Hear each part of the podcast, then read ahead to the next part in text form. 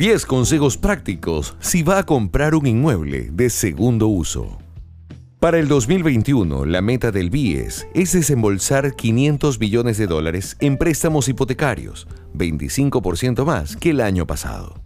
Una vez hecha la precalificación, el trámite tiende a avanzar a buen ritmo en cada una de sus etapas. Actualmente, los tiempos promedios que demora la institución desde la entrega de la carpeta en ventanilla y el desembolso del dinero son 120 días calendarios. Ojo, el servicio es muy eficiente cuando las carpetas han sido bien documentadas y el inmueble no tiene problemas legales o estructurales y la valoración de mercado concuerda con los criterios de valoración de los peritos. Asesórese solo por profesionales para que no pierda dinero en falsas promesas de venta que terminan afectando su bolsillo. A continuación, nuestras 10 recomendaciones prácticas si está pensando adquirir un inmueble bajo esta modalidad. 1. No es necesario firmar promesa de compraventa para acceder al crédito. Sin embargo, es 100% recomendable para un feliz término de la transacción. 2. No firme promesa de compra-venta hasta que un perito externo le garantice una suma aproximada del valor por el cual pudiese ser tomado el inmueble como garantía hipotecaria. Lo agradecerá toda su vida.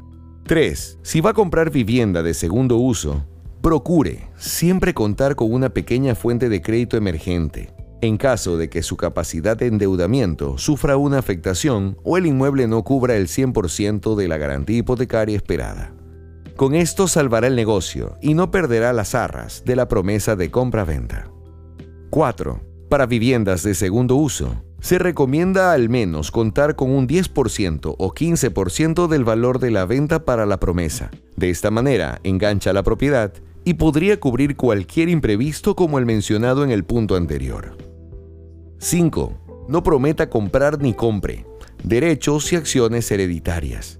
Recuerde que los derechos y acciones hereditarias son figuras legales que nacen producto del fallecimiento del causante, antes de un juicio de partición de herencia. Una escritura de compra de derecho y de acciones hereditarias no es sujeta de crédito hipotecario.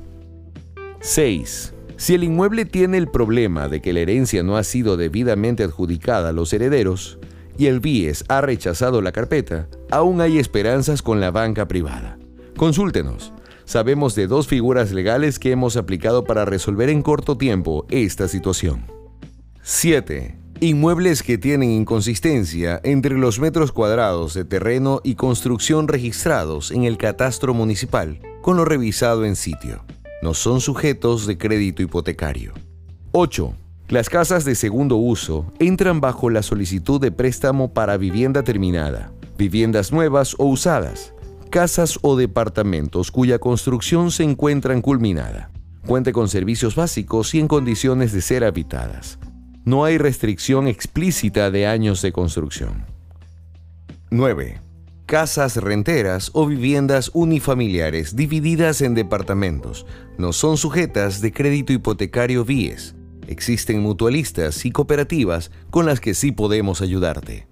10. Considerar siempre que el BIES financia el 100% del valor del avalúo de la vivienda, hasta 130 mil dólares. No incluye financiamiento de gastos de avalúo e instrumentación legal.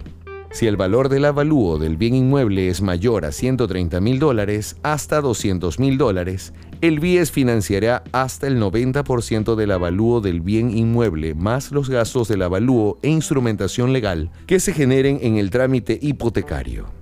Si el valor del avalúo es mayor a 200 mil dólares, el BIES financiará hasta el 80% del avalúo del bien inmueble, más los gastos de avalúo o instrumentación legal que se generen en el trámite hipotecario. El monto máximo de financiamiento será de 460 mil dólares. Recordar también, el afiliado y jubilado puede comprometer hasta el 40% de sus ingresos declarados al BIES una vez deducidos el aporte personal al IES y las deudas reportadas por el Buró de Crédito. Plazo máximo. Los asegurados pueden escoger su pago hasta 25 años, en función de la edad máxima del solicitante que no debe superar los 77 años. Esperamos compartas con tus familiares y amigos estos consejos que seguro les será de mucha ayuda cuando decidan adquirir su casa propia con esta institución. Será un gusto poderle servir en este proceso. Para más información, recuerda siempre contactar con tu agente amigo de Vallejo y Asociados, Inversiones Inmobiliarias.